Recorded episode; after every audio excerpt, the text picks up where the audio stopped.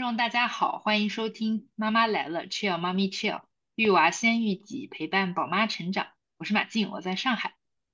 我是 Angela，我在美国。我是 Olivia，我在香港。啊，感觉好久我们三个人没有聚在一起录了，因为我们之前好像有邀请外部的嘉宾，然后这次呢，真正能够让我们三个凑在一起，呃，觉得非常恣意的聊天的一个重要的机遇，就是噔噔噔噔，现在已经是十月份了，在过去的这个。九月份当中哈，我们三个人都不约而同的经历了一个非常重要的娃的成长里程碑，那就是入托入园。我们三个的呃仔仔们都不约而同的上了托班，当然就是 Angela 可能老大早更早就入托了哈，但是呃我们还是想借这个呃新鲜劲儿还在的时候，跟大家一起聊一下我们的入园入托。呃的一些经历和一些感受，确实，呃，分离焦虑，我觉得对每一个家庭来说都，呃，还是一个小小的坎儿。所以其中有一些泪水，有一些欢乐，也有一些成就感，我们想跟大家一起分享和探讨。那一开始的时候呢，不如咱们就先，呃，跟大家分享一下现在娃在上什么样的幼儿园，就是基本面吧。啊，他现在多大啦？他什么时候入托的呀？大概上的是什么样子的幼儿园？每个班有多少人？然后配比的老师的情况，可以吗？可以啊，我先，因为我有两个。呃，再提醒大家一下，我的老大呢是快五岁了，呃，老二呢是刚过了两岁的生日一个月，呃，多一个月这样子。老大呢那个时候因为是在中国，他的第一次入托经历是两岁三个月左右，嗯，是个很。纯正的就是我们老家那边的一个中式园，但是它会有进行双语的教育，呃，一个班大概是十五个孩子，老师的话我记得是三个老师，然后会有一个是，呃，叫生活老师这样子，嗯，然后老二呢现在去的其实是现在跟老大一起在的学校，就是呃是一个盟校，这个盟校呢它是从。呃，托班开始一直到初中都有，所以个算是一个比较大型的学校，有两百多个学生。呃，然后老大的班级现在是二十个学生，三个老师。老二的班级是 九个学生，呃，两个老师这样子。对，哦，感觉很典型的盟校，然后一天呢是六个小时左右。嗯，感觉你要 deal with a lot of 同学和老师，有两个孩子的话，哎，我确认一下哈，你老大是呃上的是公立的幼儿园吗？还是私立的？呃，这这个盟校也都是私立的，在国内吗？也是私立的。国内的那个，呃，也是私立的。对对对，就这里有有几个很有趣的点，可能是巧合。老大我上的那个学，呃，在国内上的那个学校，其实也是我好朋友开的学校。呃，他在温州有一个分分校，因为就是这个对我来说，我当时人不在中国，我需要我没有机会去参观嘛，呃，所以我需要一个很确定的，就是我知道老大的所在的环境和老师，嗯，都是有一些资质的，这个对我来说比较重要，所以我当时选的是我好朋友开的。然后老二现在在的这个盟校，他的代班老师也是我的好朋友，所以 就就有很多方便的地方，然后也会让我放心的地方，这样子。对，哦，你好好幸运啊，正好都是朋友。对对对对，或者是这么说，你身边可能有很多做教育的朋友。嗯，对，因为我自己学了那个蒙氏嘛，就可能这样也有一些关系。对。我我觉得这样很好哎，就是这样可以跟老师，呃，更频繁的去去沟通吧。然后，而且跟老师本身比较熟悉的话，也可以更全面的去了解孩子的在学校里面表现的好啊，还有表现的不好的地方。在提问的时候也不会有什么芥蒂。嗯，呃，如果我没有记错的话，我的娃应该跟 Angela 的老二差不多大，然后今现在的话是呃两岁半。嗯，他是今年八月底的时候开始上这边呃正式的托班，我们这边叫 pre nursery。然后他上的这个幼儿园呢，是一个 IB 国际幼儿园，两文三语。呃，所谓两文三语，指的就是呃在书写是书写方面是啊英文还有呃繁体字。呃，那在语言方面是三种语言：英文、普通话还有广东话。嗯，然后一个班是十二个娃，三个老师，然后这三个老师是一个讲普通话，一个讲英文，然后还有一个讲粤语。那三个老师和十二个娃，嗯。他们应该是以小组为单位在做活动吧，然后每天开始是大家一起唱唱歌、做做游戏，然后再分开到不同老师的 station 上，然后做不同的游戏、学不同的东西。然后每天只有三个小时，我感觉香港的很多的呃托班，然后包括到后面的幼儿园，大部分都是半天的幼儿园，就是在三个小时左右吧。所以我很羡慕你们可以一送送去六个小时或者是一天。嗯，哎，我对香港的体制不是很了解，我多问一嘴，就是这种幼儿园是还是这个问题是公立的吗？不是，是私立的，对吧？我猜。嗯，私立的。然后香港的公立幼儿园或者说是有政府的呃 subsidize 政府的资助的幼儿园，应该是从呃相当于国内的小班开始吧，就是从明年开始。那在这之前的托班大部分都是私立的。嗯，对，我想问这个也是，因为我发现咱们的娃不管怎么样，好像都是在两岁不到三岁的时候就入托了。然后因为上海的情况也是一样，就是如果你要做公办的幼儿园走这条路的话，那么你必须达到三周岁。然后现在呢，就是鼓励大家多生孩子，会开一些就是公立的托班，但是它的一个强制的要求就是你必须是两岁半以上，就是在一一月份或者是二月份之。之前省的，所以我们家是八月份的，就是他在九月一号的时候是两岁零一个月，没有达到两岁半，所以我们压根当时就不能选择公立的。但听上去香港也是同样的情况，对吧？嗯，香港的话，如果是私立的话就没有任何的要求嘛，然后公立的话，嗯，是是从呃小班开始，然后那就有些孩子他可能到正好是三岁以上，有些孩子好像差几个月也是可以的。就是好像在年龄上面，据我了解，卡的没有那么严格。嗯，OK，呃，在美国的话，只有是 K 开始，就是所谓的大班开始，呃，才会有公立的这个系统。呃，然后呢，或者是社区会有一些些，呃，几个名额，那么十几个名额的这样子的一些，呃，Pre K 就是中班，然然后呢，但是你还是要付费的。呃，让名额也比较难抢，呃，所以就是好像所有四岁以前的，如果要去幼儿园的话，都是私立的为主。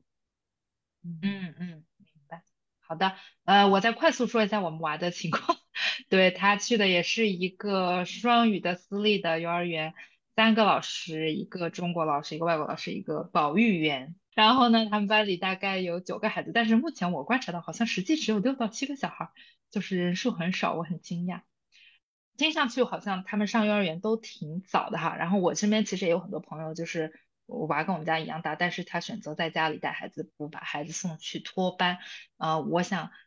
在问具体的幼儿园选择的考量之前，我想插一个问题，就是大家为什么呃想把孩子在这么早年龄就送到托班去？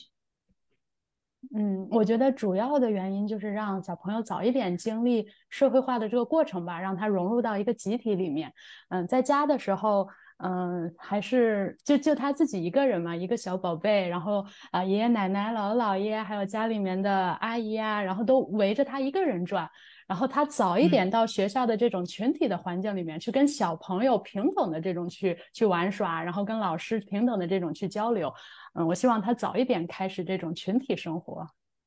嗯，Olivia 这个是很有理论基础。我觉得我的原因很简单，我要解放自己。嗯，这个原因也非常重要。对对对，因为我觉得从他怀他那一刻起，我就给他排队了，然后就就有种倒数倒计时的倒数的那种感觉，就是我会觉得，哎，嗯，我。嗯，这样子单独陪伴你的时间肯定是有限的，嗯，那么我们应该是更好的去做好这个计划，然后让我们彼此都能够放松一些些。我觉得这个是是一个，嗯呃，当然当然啊，就是像刚 Olivia 讲的社交性，呃，尤其是从十八个月开始，娃其实是需要社交需求的，即使他不去入嗯园，我们也要给他安排一些 play date。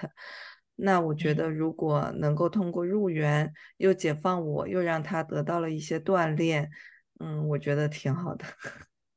对对，是的，所以总结下来就是有主观的原因和客观的原因，大家不约而同的把娃送进了托班，所以所以就是，那你们是怎么选中现在的这个托班的呢？听上去哈，我们应该都对目前的选择还是比较满意的，所以嗯，所以就是我知道小红书上也有很多大家的一些建议啊、探校啊，还有一些开放日的，甚至是一些学校的一些宣传，你们有没有做过这种比较详尽的调研和一些准备和一些口碑的比较呢？所谓的口碑比较，可能在美国没有像中国，比如说小红书，然后我记得还有什么大众点评，呃，嗯各种网络渠道都会比较丰富嘛，然后你可以咨询的人也会比较多。在我们这里其实就是一个小镇，这个镇上就那么几所学校。我记得我当时是看了四个学校，一个是连锁的，叫 Primrose，它就是呃宣称的就是什么德智体美全面发展这样子。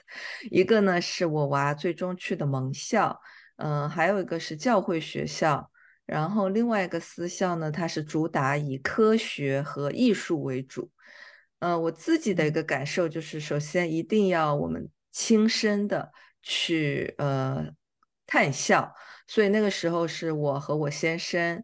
也而且带着娃一起去，就是 我发现很多人探校的时候，更多是父母在做选择，这一点我并不是非常的赞同。我觉得一定要是带着娃去嗯体验，呃，因为你会看到老师、校长他跟娃交流的时候，他是用什么样的语气、什么样的态度，然后娃对于嗯环境，呃，他的第一印象是如何的。比如说去到那个教会学校的时候，呃，我家老大 Maddie 就是会觉得有点 overwhelmed，因为教室里玩具太多了，然后全部都是塑料玩具，然后他们上下午呢又是分班的，就是上午可能是跟这一批小朋友，下午会跟另外一个。另外一批小朋友，然后我们去的时候正好去参观了他的那个室内的 gym，就是如果下雪或者是下雨天，可能会在室内的这个 gym，然后小朋友跑来跑去，叫的非常响。我明显感觉到，呃，Maddie，呃，他就是开始有一点警惕，这样子靠在了我旁边，这，所以这个我们就把它 pass 掉了。然后呢，第二个呢，比如说是 science 和 art，就是那个以科学和艺术为主的那个学校。那个学校一进去，我和我和我老公的第一反应，哇，好像中国，就是，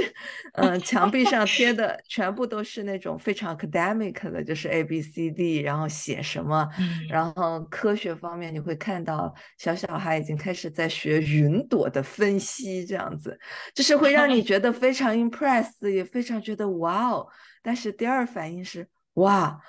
会不会太多啊？就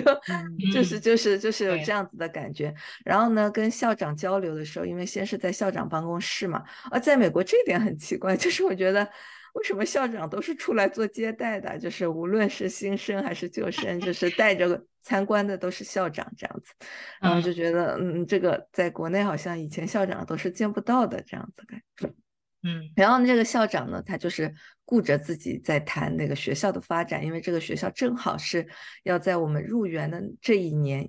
呃，要换址，换了一个更大的校址，然后呢，也要升班，就是从。幼儿园到小学升到了，加上了一个初中这样子，所以他就大谈特谈学校发展这样子。然后我的娃呢，已经明显在他的 房间里待不住了，他都没有照顾到这个需求。就当我们提到是不是可以去先去教室看一下，他说啊，让我把这个先 讲完，然后我们再去怎么样？我就觉得，我就觉得这个点 上好像也也也也也不是很契合哈。然后当然，我觉得是有个人偏向性因素，因为我自己学了蒙氏，然后我给我老公也洗脑了蒙氏，就是我本身全家对于蒙蒙氏的那个嗯偏向性就会强，所以当来到这个学校的时候，看着的都是好，就是 看它环境，你就会觉得哦很自然。包括他们有那个鸡舍，就小朋友们还要负责去喂鸡，然后他们有很大很大的自然的空间，是全生态的，就旁边就是玉米地这样子。呃，这个是环境对我来说特别特别的重要，还有包括有蔬菜种植区。嗯，然后第二个呢，就是进来的一个感受，就是一点都不嘈杂，因为蒙氏非常强调嗯 order 嘛，秩序嘛。然后娃，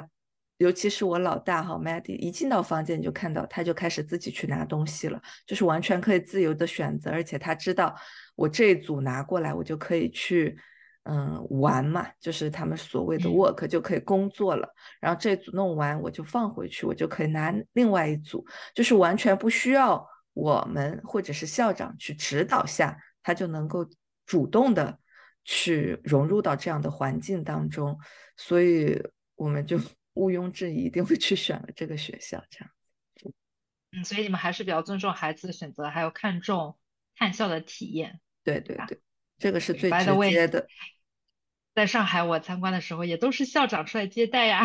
哦，这样子，就是如果是一个老师的话，你反而会觉得好像。不够重视，我不知道这是我自己的思路，因为我去室外系啊，因为上海室外系是非常有名的一个就是教育集团，然后我去室外的一个幼儿园去探的时候，然后就是他们专门负责传播的老师在接待我，然后我觉得他全程就像在对我们做 marketing，所以 我就不是就这个在我这里是减分项，然后校长在的话，你更能够跟他去交流一些理念，还有确实就像你说的，观察他对于孩子的这种感受的重视程度。啊，然后我有很多，就你在讲的时候，我都觉得很想回应的地方，就就是娃的这种呃这种喜好程度确实很重要。我们家也是进去了以后，也是自己在那里玩，然后呃是是是蒙氏要求，就是就是呃推崇是一些比较。自然的真实的一些用具嘛，然后我确实。在当时这个幼儿园看到他们就是用那种缩小版的那种锅碗瓢盆，然后我们当时还说哇，这个东西我们在别的地方都没有见到过，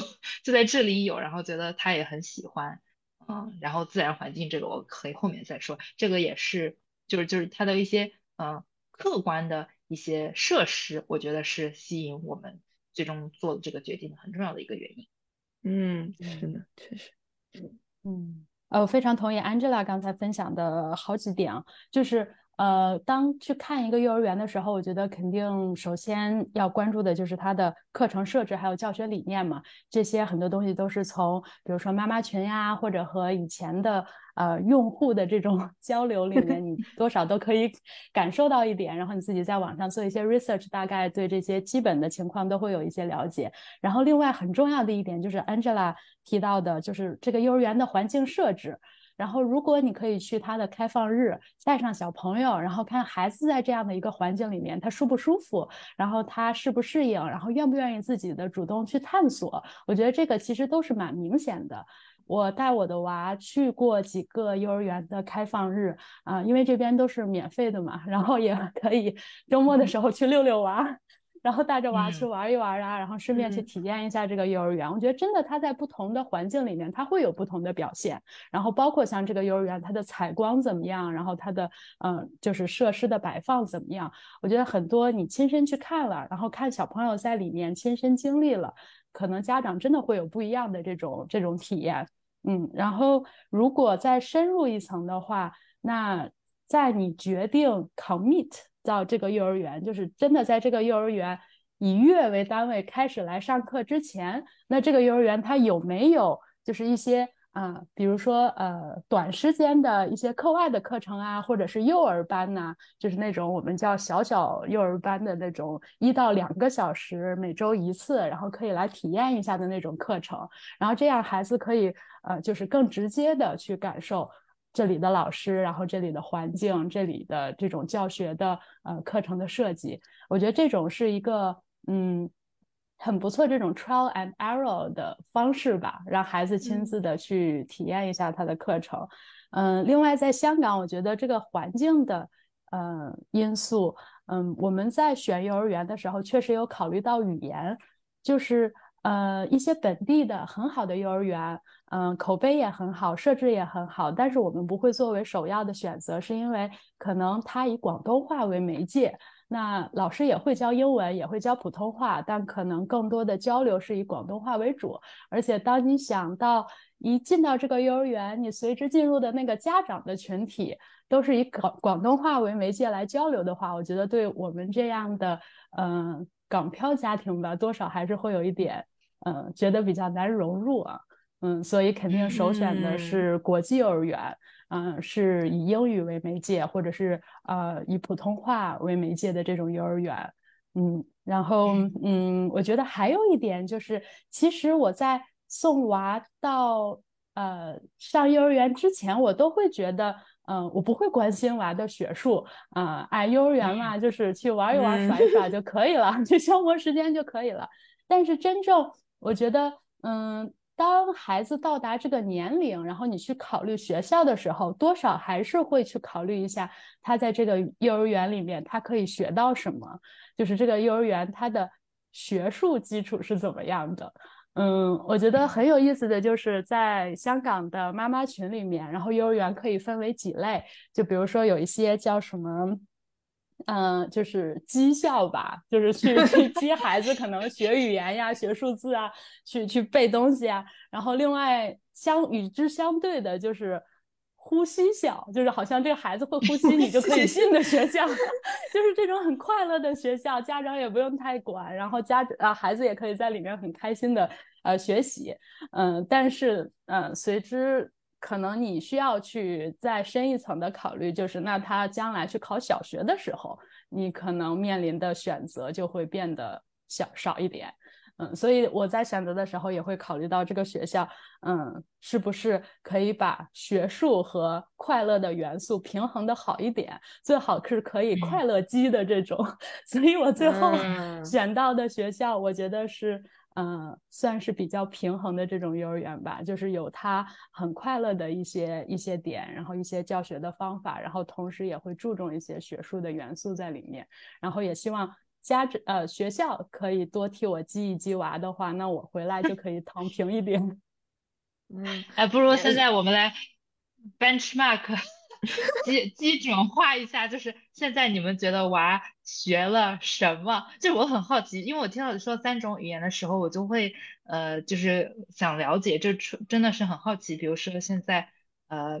他的语言，他在你们家里面跟你们是说什么？然后他在幼儿园有什么能够就结果证明他确实学到的东西？因为这个是我自己很困惑的一点，我觉得。嗯，我去参观的时候，每个学校老师都会给我展示他们的课程表，然后上面有什么体适能，然后什么英语课什么的。其实我的想法跟你是一样的，我觉得我不指望他学什么东西，呃，而且这个东西也很难评估。比如说，至少在我们家娃身上啊，就是老师教了一首歌，然后呢，他能，我只能看他上课的视频，他好像是在跟唱，但是你回来让他唱，他是绝对唱不了的。然后我也。似乎不是不觉得这也，比如说他能不能背出老师教他的诗，或者是唱出老师教他的歌，我也不觉得这应该是一种衡量他的水平的标准。所以我很好奇，就是你们怎么判断说，好像娃在这个幼儿园确实学到了东西呢？哦，这是一个很好的问题，因为我刚才就本来想问 Olivia，你选 IB 的原因是不是因为本身 IB、AP 这些是有一定学术资质的认证嘛？那就保证了 你娃在这个幼儿园毕业的时候，理论上来说，他就在学术 水平上达到了某一个 level，是是是一个衡量的原因吗？我不知道，但对我自己而言，哈，呃，我老二叫米米，就是小的，完全没有任何对他学术上的 追求和要求，哎，而且我们门门校它的理念就是在去 Children's House，就是儿童之家之前。完全是不牵涉教数学或者是教，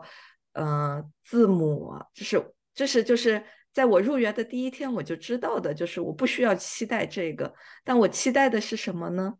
为这些学术而所做的准备，比如说很简单的啊，呃，一个就是他我娃哈每天要擦桌子，要切水果，呃，要擦镜子，拖地，那这个其实都是他的那个呃。呃，大运动或者是精细运动的一个锻炼，包括每天要抓豆豆，就是这个到最终是帮助他写字的。那我觉得这个就非常的好，就是他又很喜欢做这件事情，而且在做这件事情的时候，他是以一个帮助者的身份，而不是一个被帮助者的身份。那我觉得对他的锻炼就非常非常的多，然后我也完全能接受这个概念，就是这些精细运动的准备是在将来为他去做学术上的学习，包括写字、发音。而做的一个准备。那刚才马静讲到了唱歌这件事情，是有一天吃饭的时候，我娃一直在唱一句话，虽然我听不懂，他说 “shake shake the apple tree”，就是后来哈，那但因为，然后因为因为因为那个他的代班老师是是是我好朋友，是我 Michigan 过来的好朋友嘛，这样子。然后我就给他发了，我说这是什么歌？我好像没有听过，是不是在教室学的？他说对，因为他们会根据季节教不同的歌。然后最近不是秋天，苹果都成熟了，要去摘苹果什么的，所以他就会教这首歌。然后教室的环境会因为这个季节的变化而有什么苹果树，呃，画画苹果，或者是说什么那个 dot，就是点点点点枫叶，类似这样子。那我就觉得非常好。那在我回到家要做的就是把这首歌原版找出来，然后放出来，然后就发现哦，他真的学会了，他还在那边唱。然后呢，像上周我们去了苹果园摘苹果，我就做了这个动作。我说我们现在在干什么？他就说 Shake the apple tree。那那我就觉得这个。这个过程对我而言，它就是一个学习的过程。它有一个很实际的体验，就是当我在唱这首歌的时候，我所经历的是什么，我所发生的客观的关系是什么，对不对？就这个对我而言是特别特别重要的一个点。那回到老大哈，因为他已经要快五岁了。美国这边我去问了我进大班的那些，就是经历进到公立系统大班的这些小朋友，他在学的内容，比如说大班的时候他会 才开始去学数一二三四五六七八九十，数到二十才开始学发音字母的发音这样子。那这些其实，在呃 Maddie 现在所在的儿童之家都已经在了。像 Maddie 他已经有在做加法的练习，但是全部都是嗯 concrete experience，就是怎么说呢？他是通过数豆豆来做加法，而不是说我把三加二写在纸上，然后你来告诉我答案。他是通过拿三颗豆，然后自己再拿两颗豆，或者是跟团队合作，呃，甚至可以做到上千的加法。就是这些我这些的理念，我是特别的赞同，因为。如果你在这么小的时候就给予他抽象的这个学习的 体验，反而不能让他有这个好奇心。但是如果你用这种实际的在生活中发生的事情去让他去进行这个数学运算，那我我自己感觉哈，我觉得他会掌握的更牢固一点。当他以后再去涉及加减乘除的概念的时候。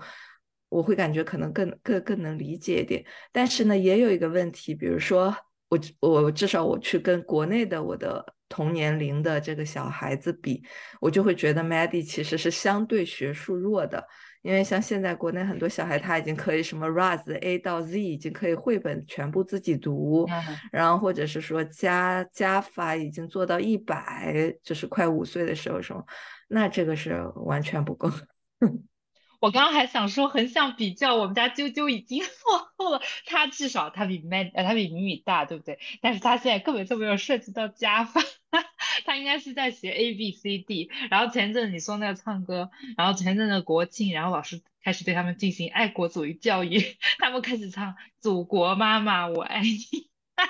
而 instead of apple apple apple tree。对，米米的班级里没有任何学术的，就是 Maddie 的班级里开始有。对，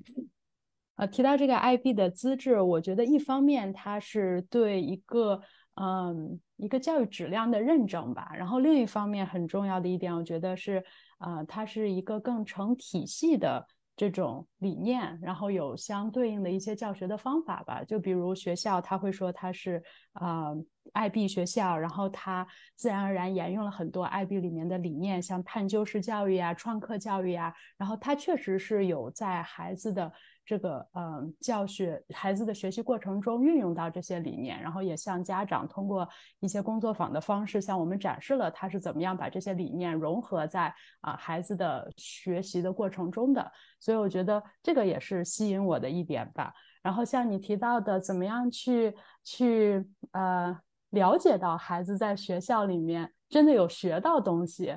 嗯，我觉得一方面就是看他从学校回来之后，嗯，他可能就是。嗯，不自觉的会哼一些新的你没有跟他听过的小曲儿，然后唱一些歌呀，说一些那种啊，好像绕口令啊，或者是童谣啊，你就会觉得哦，那这个确实是在学校跟小朋友、跟老师在集体中学到的。嗯，然后另一方面就是嗯，老师和家长的这个交流吧。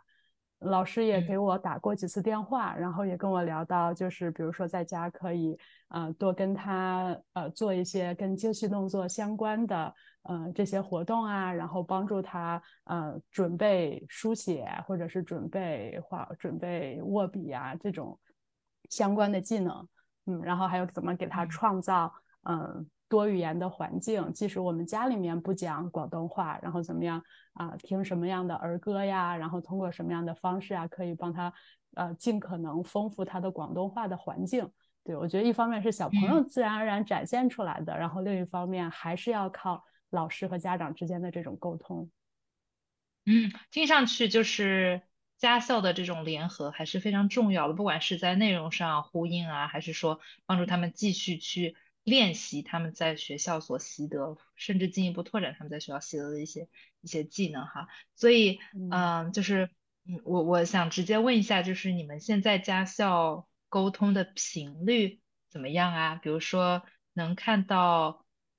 学生，呃，就是小朋友每天在学校干了些什么吗？像比如说，你们知道，呃，这个唱歌，像 Angela 是因为有朋友，如果没有朋友的话，至少我哈，我是听不出来他在唱。什么歌的，就是 怎么样，就是怎么样能够得到及时的更新孩子在幼儿园的状况呢？或者是学校会组织什么样的活动？就你你大概的这种机制是什么样的呢？呃，我可以先说哈，就是在这方面，我我必须要给就是上海的幼儿园一定的这个 credit，一定的称赞。就是从从安抚家长的这个角度来说，我觉得评测还是非常高。就是我每天。我每天都会收到那个群里一大堆 他的照片、他的视频，然后就据我观察，应该是他们三个老师每个人都会用自己的手机拍。另外呢，就是他们的园长在流动的时候，应该也会也会去照。然后每天呢，我会在固定的时间收到他们今天的三餐大概是什么样子，并拍有图片。但是我不会看到他吃饭的样子，然后我会看到菜谱，看到这个食物。然后呢，嗯。放就是上学的时候，老师肯定是不发的，但是都是在我们把娃接回来了之后，呃，就是每天五点到六点，我会对手机会 出现一大堆未读消息，嗯，然后呃，当时就第一天的时候，因为第一天你很紧张嘛，然后所以白天整个都没有消息，然后到了晚上才有，呃，当时的那个还是比较忐忑，但是后来你就会觉得，嗯，对，也没啥，因为你看多了，发现他好像每天就是。做一起过了那个新鲜感的时候了。对对对，现在我已经就是，比如说我到了很晚，我才会点进去看啊，这样子。这个是日常的，日常的沟通情况。然后另外呢，就是我们在接娃的时候，然后老师基本上会，嗯，每个家长大概一到两分钟，所以你有的时候会等一下，他在跟别的家长在沟通，说今天吃饭怎么样，睡觉怎么样，有没有拉臭臭，怎么这样子，呃。然后对于这个我还是蛮就是很满意的。说白了，就是他们老师响应速度也非常快。我们有任何问题在群里就单独有个家校群，是不是班级群？然后老师都会很快的响应。除了这种每天的沟通之外，呃，我们目前还没有其他的呃，比如说单独的到学校去啊什么这种情况。但是我们有秋游，然后遇到节日会有一些个活动。那这些活动，嗯，家长所要做的。非常少，比如说只是给他准备一些呃中中秋的时候的那个呃民族服饰，然后还有 呃准备一个什么国庆的那个小红旗，然后嗯对，大概大概就是这样，嗯，就总体上来说，我呃有一个比较好的想法，知道他每天都在干些啥。嗯，啊，这个观点我正好跟你恰恰相反，就是 Maddie Maddie 在中国的那个幼儿园哈，也是这样子，就是比如说娃睡觉的时候，他会把上午的照片叭叭叭叭叭发进来，然后呢，呃，放学后也叭叭叭发进来，然后当然还有很多很多的细节，以至于最后我写了一封长长的信给到园长。就是我说你们不要再这样子对着娃拍照了，他他做所有的活动不是为了取悦我，也不是为了取悦你。然后因为你会看到有些表情是，比如说完成一个贴贴子啊这样子，就 然后然后我说他他应该去享受他在学校里的生活，嗯，他完成这个工作也好，不完成这个工作和也好，都是他自己的选择，也都是他自己的体验。他今天如果把这个所有的绘画完成了，那他自己感到满意，我就觉得可以了。对于我而言，我要保证的是他首先是安全的，对不对？然后呢，第二个，他在这个环境是快乐的。那这些信息不需要 那么多的照片来证明。就是，嗯，比如说现在当他回到美国之后，哈，老大的这个班级一年。也就十张照片，而且完全不是对着娃拍的，是那种组团照，然后里面你自己去找你的娃，或者是他在很认真的做一个工作，然后老师是从背面把他拍进来，就是，嗯，我不想他成为取悦型，嗯，就是把 拍照变成一件取悦他人的这样一项的行为，然后换来一个家长的放放心，我觉得这个完全没有必要。那当然，像。呃，米米就是我家老二，他的照片会多一点，可能一周会有五张到六张，然后也不是那种对着他拍的，可能是他在扫地，也是站在第三个角度这样子斜拍。我觉得这样子就挺好，我我不需要知道他时时刻刻发生什么，或者是不是每张照片都好像在完成一个什么东西，或者是是不是都在微笑。然后反而，如果他拍了一张他哭或者是咬别人的照片，这些更真实。因为我娃确实发生了一次，就是咬了别的小朋友这样子，我会更好奇这个这个照片背后的故事会是什么样子。对，嗯，然后这一点是，嗯，这一点是对于照片的这个方面。第二个方面呢，就是还是那个 家长的亲身体验、亲身经历，嗯，是最重要的。就是比如说他们会有一对一的家长会。然后呢，会有平时的家长观察日，然后这个观察日也是这样，你可以走到这个教室门口去看你的娃，但是娃是看不到你的，因为他做了那个这个叫什么隐形纱窗。我觉得这样就很好，就是不要让娃觉得我时刻可以期待我的妈妈会不会过来看我这样子。还有呢，就是刚才马金讲到了，就是中秋节活动或者什么活动，这些在这边全部都是靠家长组织，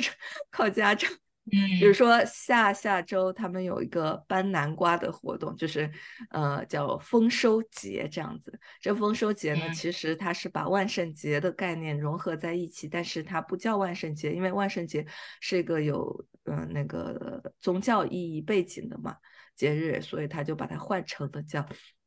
嗯丰收节。在丰收节里面呢，呃也会有什么呃那个南瓜的雕刻，会有比如说去。观察大自然，类似这样子的活动，这样子，然后这些南瓜全部都是靠家长捐助，然后靠家长 去把它搬搬成一排，然后就是所有的家长要去做志愿者才会有的这种所谓的家校活动，这样子。嗯嗯嗯嗯，包括娃吃饭哈，因为他们学校是自己带。吃的，所以就是所谓的 lunch box 都是我们给他准备好带到学校，然后我们就会知道他吃完回来还剩多少或者 吃了多少。反正 Maddie 每次都是相当于没吃一样，怎么带回去怎么带回来。但我觉得也挺好，就是如果他自己不知道饿的话，那那我要强喂他也并不是一件好事情。像米米也完全没有喂。就是他自己吃，但是老师会坐在他旁边和他一起吃，鼓励他吃，但绝对没有喂这一个环节。这样，嗯，可能还是会有一些文化差异，因为我觉得国内，呃，总体上来说，大家还是比如说要看监控啊，要看视频啊，可能老师在不同的环境当中，他迫于一些压力，可能他自己也不是很想这么做，但是也得也得要这么做。我觉得 Angela 提到的就是关于拍照还有录视频的一点特别好，就是你拍照的目的是什么？然后，当然，我们作为家长也非常希望看到孩子在学校里面做了什么。但是，从我们自己跟孩子拍照的经历，你就会发现，其实当他在做一件事情的时候，你拍摄他的过程，跟让他打断他，让他看着你的镜头摆出一个 pose 来拍照，那是非常不一样的体验。对于孩子来说，对，所以我觉得真的就是学校还有老师可以去考虑，嗯，拍照。那拍照的目的是什么？我个人觉得。一方面是记录，一方面是交流。那记录，你真的只需要拍摄孩子，就是在呃做一项工作的过程中，他有什么样的体验，有什么样的经历了什么样的哪些步骤。然后那交流就是，呃，你把这个照片拍完了，那。是方便于呃家长和学校之间的交交流，我了解孩子在做什么，然后我从中可能有一些点可以和老师去产生一些交流，然后另外就是孩子和家长之间的交流。那有的时候我把学校里面的照片也翻出来，然后呃跟我娃聊一聊，哎，你在学校你做了这件事，你当时在做什么呀？你旁边的同桌是谁呀？这是哪个老师在带你做这个游戏啊？他会产生很多的这种呃。交流的点吧，所以我觉得真的要考虑，你拍照是很好的，但是拍照的目的是什么？我觉得这个对于孩子的体验可能会很不一样。嗯，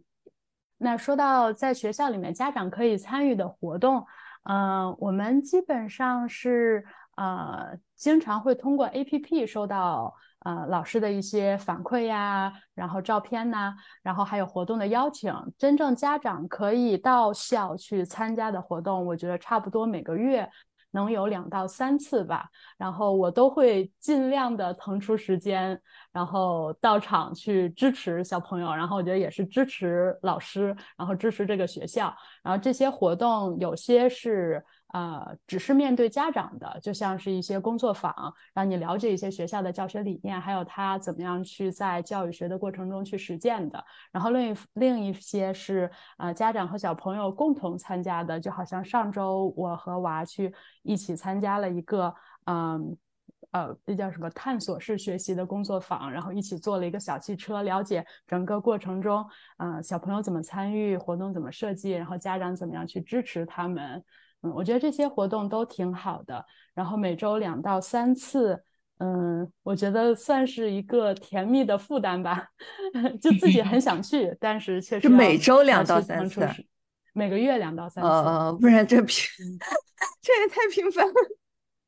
嗯，我觉得每个月两到三次也挺多的，因为。我记得，就我很同意你的理念，我觉得家长应该参与其中，然后甚至学校跟家长应该有一个就是社区的概念嘛，community，大家共同成长。但是呢，我就记得我当时去访校的时候，然后我就问你们家校联络的频率如何，然后校长就是呃，就我去过不同的学校，然后国内我感觉到大家的一种理念就是越少越好，因为好像家长都很忙，很怕要经常。参与 这样的活动，所以那个呃校长的口径一般都是嗯不用特别多的呃那个基本上不用来干什么的，只要怎么怎么样子 就可以了。我觉得这可能是一个很大差别，也是我自己可能有一点想吐槽。就像我说的，我们其实这种参与不你不要说工作坊了，我觉得就是呃老家长也不能就是像之前这样说的去观察，我其实很想去观察，然后也也不能就是共同做一些这种能力提升或者是一些就是更深入的。一些个沟通和交流，这样子。嗯嗯。OK，现在让我们 是时候回忆一下当时第一天送娃上学的惨状了。引号哈，就是娃，你们娃都是怎么哭的？我压根就不会问哭没哭，因为我觉得很少有娃第一天是不哭的。然后你那一天是怎么度过的？现在还记得吗？我娃那是哭的惊天动地啊，我都没见过他那么哭。虽然在这之前，我也有送他去一些就是入园之前的呃帮助小朋友适应的这种分离班，然后比如说就是家长在教室外面啊等待一个小时，然后孩子自己在在教室里面和老师还有小朋友们一起玩。但是真正上到这种需要他自己嗯待三个小时的这个班的时候，嗯，第一天还好。他进去，然后观察一下，然后只是不是很愿意参与到里面。但是从第二天开始，他好像就知道了有什么事情要发生，然后他会自己在 那里待这么长时间。所以在分离的时候，哭的是非常的惨。但我觉得这个时候家长可以做的，真的就是把娃放下，跟他说再见，然后跟他说，呃，一定告诉他，妈妈下课一定会来接你的。然后你跟老师还有小朋友们好好的玩，然后妈妈去上班了，然后扭头就走。我觉得一定要你第一天真的做到了这样。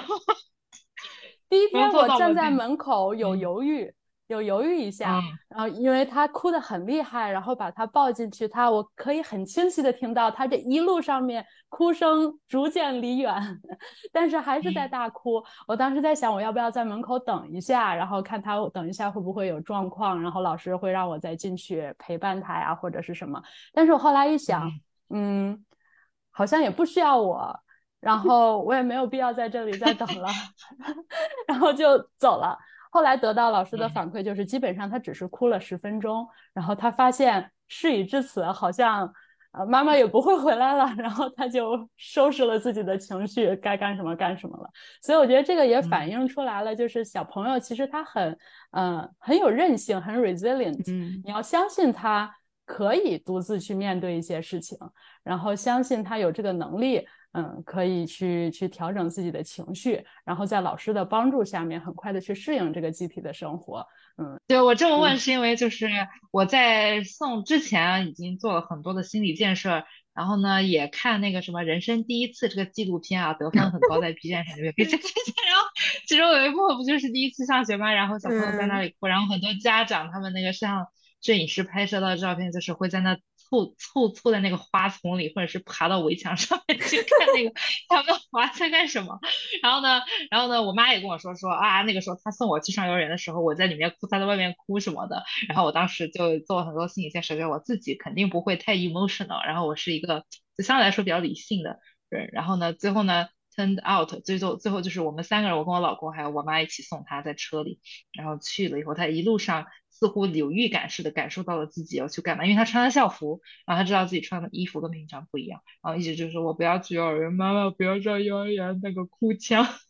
就出来了，然后我把他送进去，就是那个过程非常的快，因为他们学校有一个大门，然后是小火车开进去的，然后一送上去，小火车就开走了，然后我们只看到了大概一分钟之内看到了一个他落寞的背影就走了，然后我们三个人后来就是回到车里，就是陷入了一片死寂，没有人讲话。然后，然后我就试图在那里说没有关系的呀，什么什么的。然后我我妈就开始批评我，这个是个冷血的妈，一点 一点都不就是就是心疼娃在里面哭什么的。然后为了呃让我跟我妈转移注意力嘛，然后我我给我买了两张电影票，我们俩跑去看了三个小时的《奥本海默》。看出来以后一天也对一天也过得差不多了，然后我们就再去接他。但是我们去接他的时候呢？他又哭了，就是很委屈的那种哭，所以我刚就很想知道 Olivia 的儿子就是在在你接他的时候，他有那种那种就是这种反应嘛，就是其实他在里面经过了一天的锻炼已经很不错了，然后他出来看到我们之后，头发也披散着，然后呢，老师 抱他，他也不要，他只要妈妈抱，然后又在那大哭了一回，但是回到家就很开心了，然后以此往复循环，大概的。七天吧，就是对一个半礼拜，然后到了第三周，慢慢他可以就是在车上就说：“妈妈，今天我去幼儿园都没有哭，就一起说这 话，好可爱。”对对对，嗯，我去接他的时候倒是没有大哭，因为他就是像老师说的，只是哭了前面十分钟。我觉得他是试图在吸引我的注意力。但是发现这个事情不成 就放弃了，嗯，然后他基本上也是像啊啾啾一样，嗯，可能哭的话就只有前两三天，然后后面嗯，我觉得还是之前帮他做准备有起到作用。后面虽然他不太想上幼儿园，差不多一个半星期左右，嗯，但是他还是会去，会去做这件事情。嗯，然后一个半星期之后，我感觉他慢慢就是被幼儿园吸引了，然后喜欢上老师和小朋友，然后就更自主的去去愿意去背起小书包早上去幼儿园了。我觉得这个娃的这个 体验啊，其实和你的铺垫是 相辅相成的。就是嗯，我举几个例子，一个是呃老大在中国的时候，他那个时候上幼儿园，因为呃。整个幼儿园是我好朋友办的嘛，所以就是有了很多提前的打招呼这个过程，就是老师也都提前认识，呃，园长就是对他特别特别的好，这样，那所以第一周他适应的很不错，因为他在这个过程当中就感觉，哎，这些人，呃，跟跟外婆跟那个我家里人好像都是熟悉的嘛，就是他会有这样子的印象，但是呢，问题就出在。好巧不巧，这个老师出现了紧急的事情，就是后来就要临时的辞职，然后就相当于他本以为的这个可以长期陪伴他了，陪伴他又建立了关系的这个老师离开了，然后他就开始进入了漫长的两个月左右的分离焦虑，就是他会觉得，哎，我一下子建立的信息这个信任被。剥离了，然后我要换一个新的老师。虽然园长也在，但是园长不是一直在他的教室里这样子，所以他就变成了每天都会有点哭哭啼啼、哭哭啼啼，然后这个时间拉得很长。然后因为是我妈把他放到学校里，然后我妈是没有办法做到，就是放下即刻走。然后他也在那哭，然后他也要去偷偷看，以至于这个过程就被拉得非常非常的长这样子。然后当 Maddie。回到美国的时候，先是在家里我们自己待了三个月，然后开始去一个犹太教的瑞吉欧的这样教育理念的一个家庭园哈，呃，但是他只去半天，三个小时，然后呢是有两三两到三个老师，八个学生这样子，他完全没有哭，除了语言听不懂，因为这是纯英文的，他之前都没有接怎么接触英文嘛，那我就觉得他适应的特别好。呃，我不知道为什么会是这样，可能一个是年龄长大了这样子，然后之后再去蒙校的时候呢，也是完全没有哭，就是反而就是一直是很开心的，就所以大家要有所期待嘛，最终是会好的。然后老二呢，嗯，十八个月的时候也是先去的这个半天的家庭园这样子，呃，一模一样的老师，所以对他而言，我们的这个故事的版本。姐姐也以前去这个幼儿园哦，啊，姐姐在那里很开心，然后把姐姐之前在这个家庭园的照片给他看，然后告诉他你会碰到这个老师，会碰到这个老师，呃，会发生什么事情，每天会唱歌这样子，所以他呢哭一周也就好了。然后后来两岁正式开始被收到这个蒙校的时候呢，呃，也讲到了刚才特殊的点，因为那个蒙校的代班老师是我的好朋友。所以在入园前就很清晰，呃，就很熟悉了。那进去就像去这个阿姨家玩一样，就没有任何感觉。但是当这个老师去上厕所或者离开的时候，呃，老二就会开始狂叫，就不让别的老师碰他这样子。嗯，然后这个过程当中是有起伏的，比如说第一周哭，然后第二周状态非常的好，每天自己拿着 lunch box，拿着书包说要去幼儿园，到了第三周又说我不要去了，我要跟妈妈玩，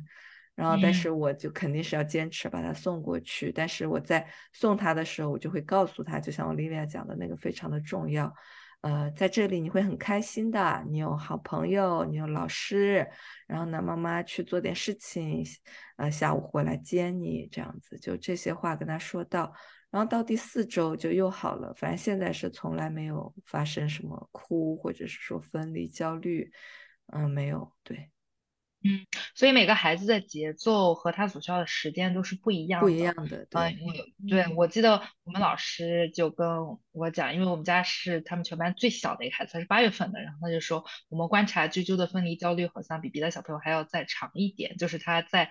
呃，课堂上会表现出，就像你之前说的，对于一些老师特别的不喜欢，不像别的小朋友可能都还不错哈。然后另外呢，就是他会闹情绪，然后他们老师会有一个叫做冷静椅，还有的时候会把就是会让小朋友就是自己呃处理一下，就是学会跟他们的情绪共处，我觉得也还不错。有的时候你可能要信任老师，他能够，因为他们的经验我觉得还是比较丰富的，他也能够看出来每个孩子的节奏和他的这种个性是是不一样的。不过听上去到目前为止大家都还挺开心的，所以呃，就是现在回头看哈，就是这个幼儿园的选择，你们觉得有哪些是需要少小小的吐个槽，但是有哪些确实是要给予他们足够的这种称赞和肯定的呢？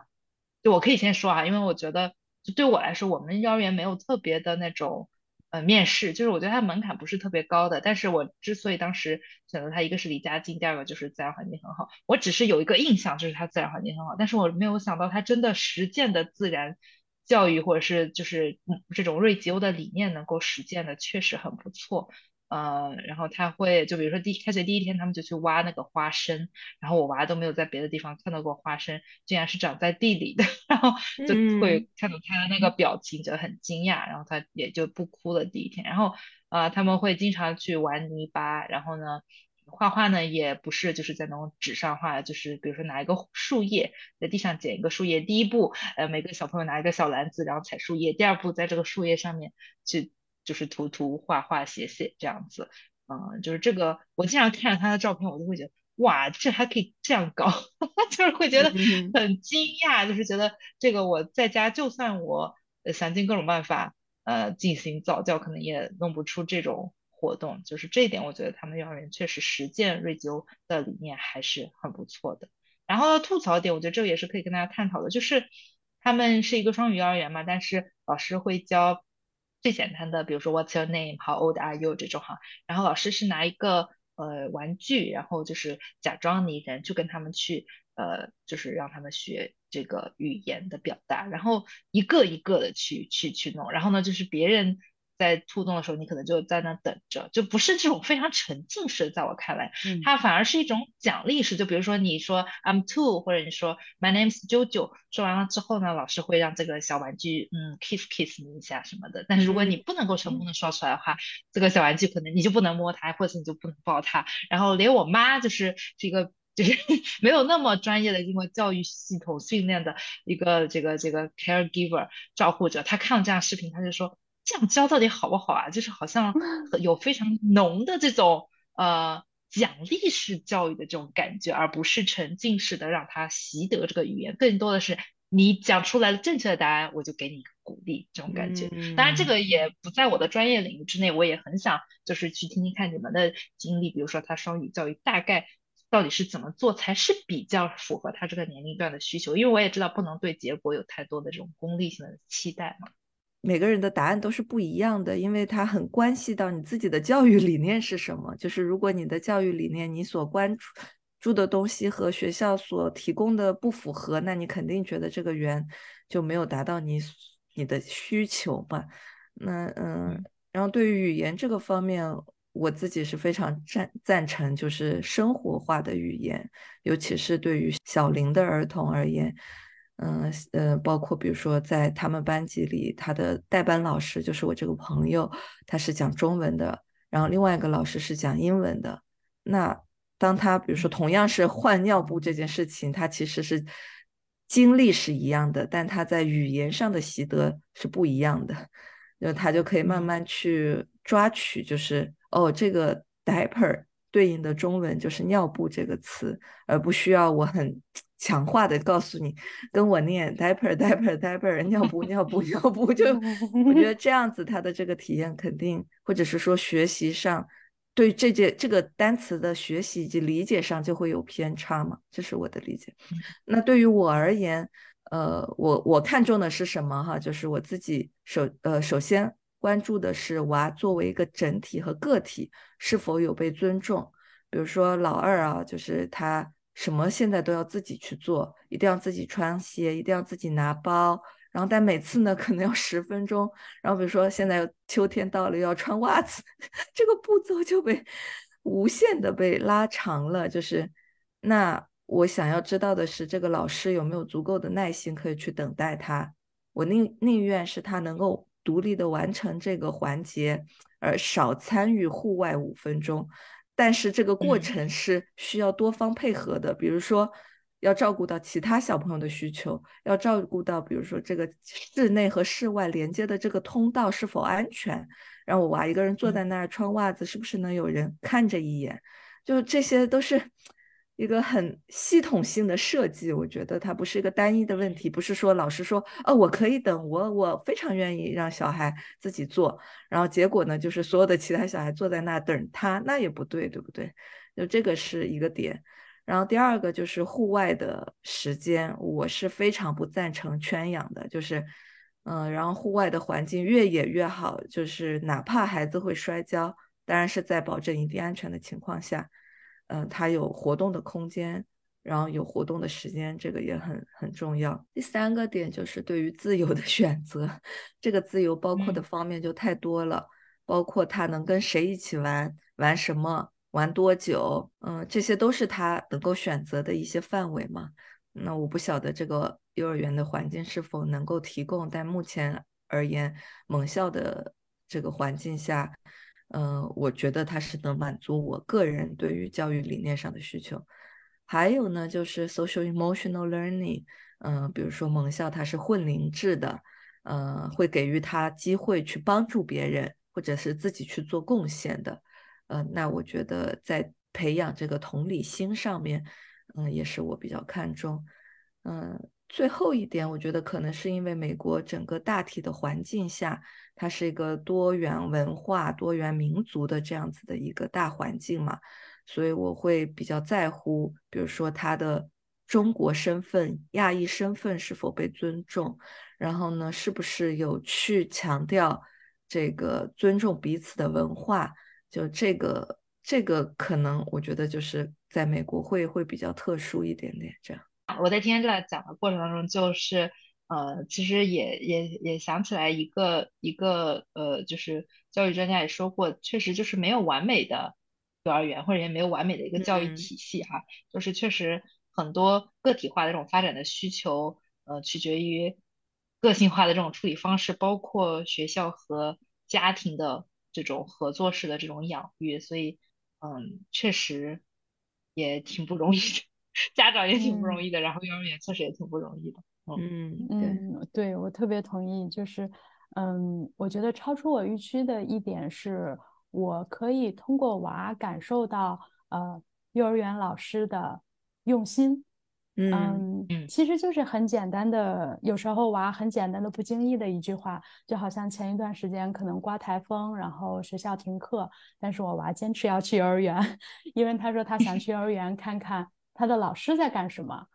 啊，我觉得这个就是表现出了他对老师期每天期待和老师见面，然后喜欢和老师在一起，嗯、那就从侧面反映出老师真的很用心。嗯，然后就是另一方面，我觉得也是回应马静刚才提出的这个疑问吧。嗯，幼儿园他可能在教语言也好，或者教其他的学术方面也好，它只是孩子生活的一部分。那我们作为家长，嗯、呃，当然要在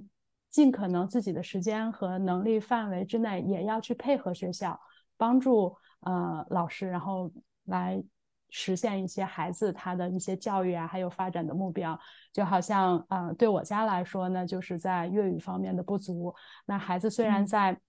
学校里面有一个沉浸式的粤语的学习环境，但毕竟在学校的时间有限，那这个时候家长。嗯、呃，可能可以帮到他的，就是在家多跟他听一听粤语儿歌呀，然后多给他看一下相关的这种适合小朋友这个年龄的粤语视频呀，帮他去建构这样的一个语言学习的环境。也不能说完全去呃依赖于老师在学校跟他做的一些活动，然后呃练习到的一些东西。嗯，所以我觉得呃还有一点就是嗯。家校合作吧。我之所以能知道孩子在这方面的不足，那可能也是因为老师给我提到了，嗯，他在学校对于我娃的观察，然后哪些方面我可以更好的去帮助他，然后哪些方面，嗯、他啊、就是还还欠缺呀什么的。我觉得这个也是为什么要把孩子送到幼儿园的一个重要的原因之一，就是在家庭环境以外，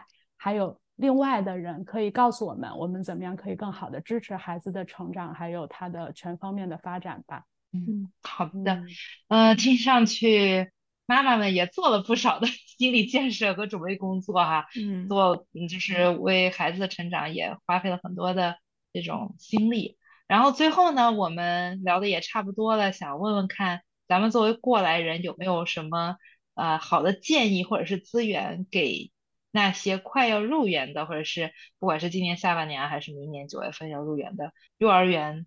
的小朋友们。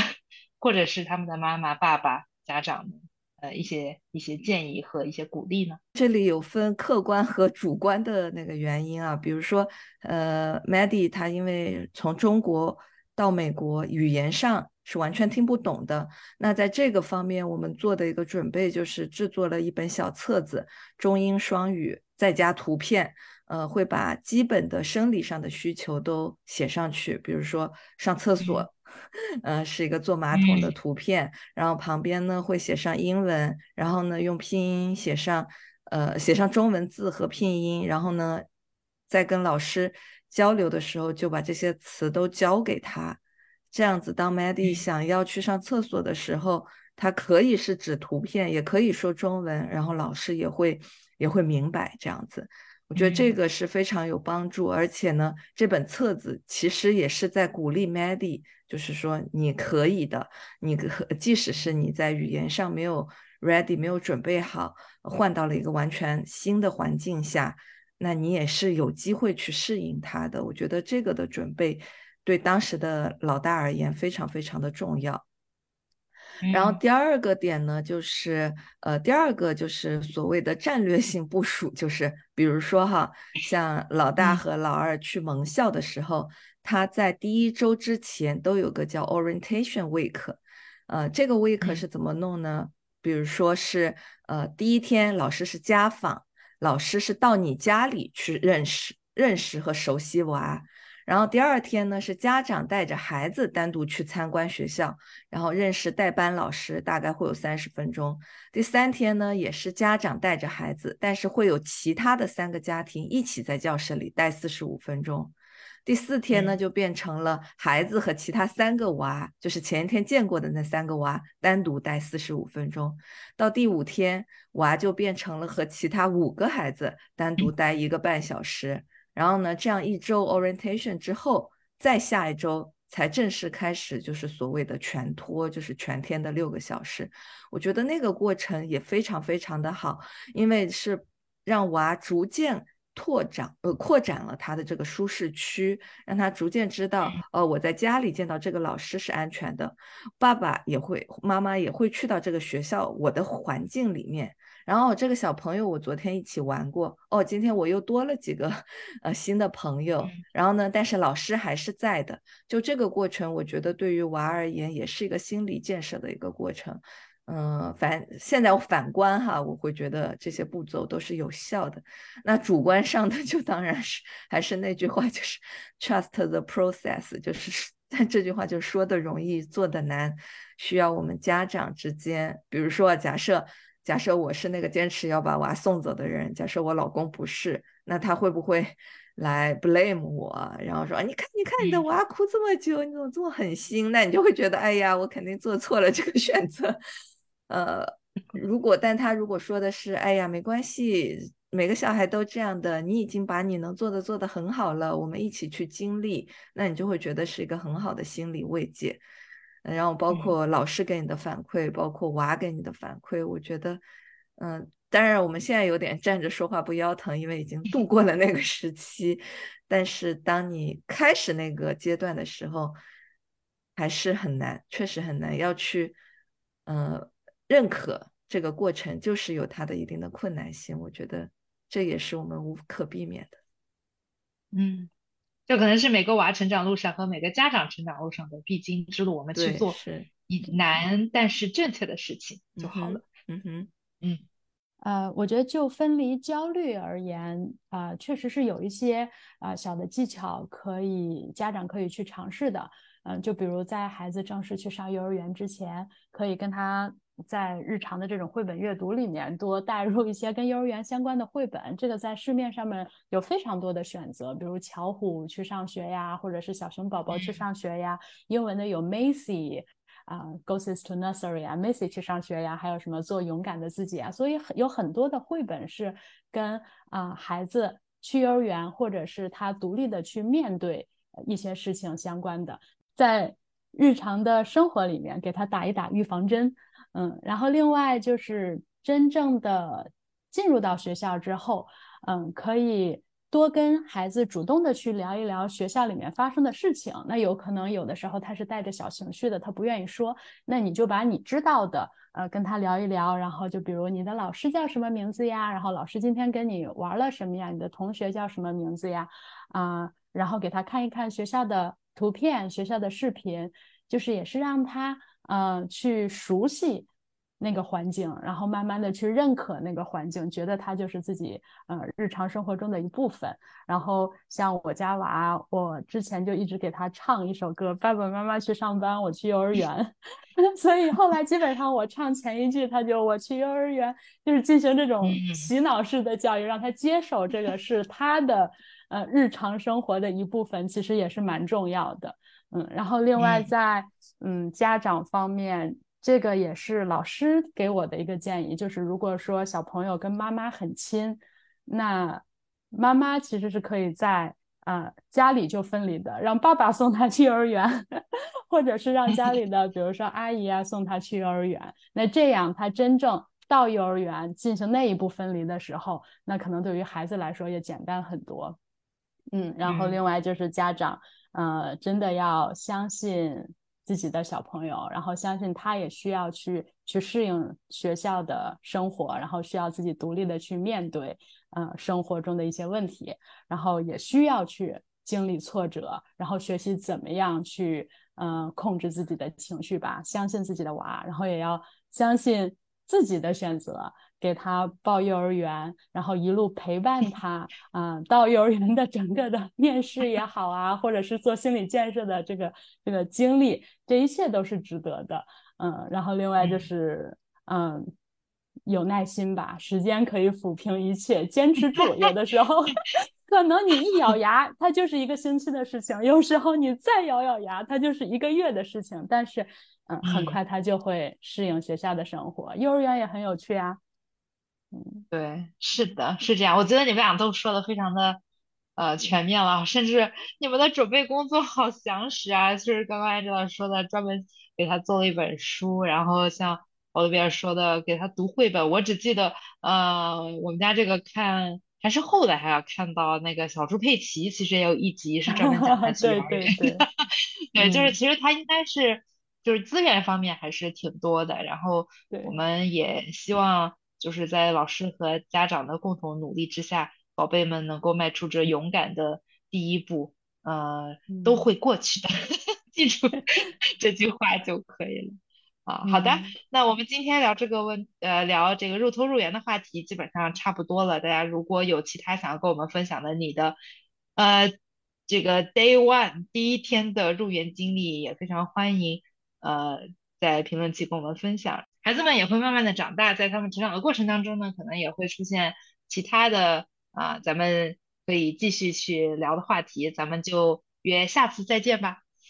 再见，拜拜，再见拜拜。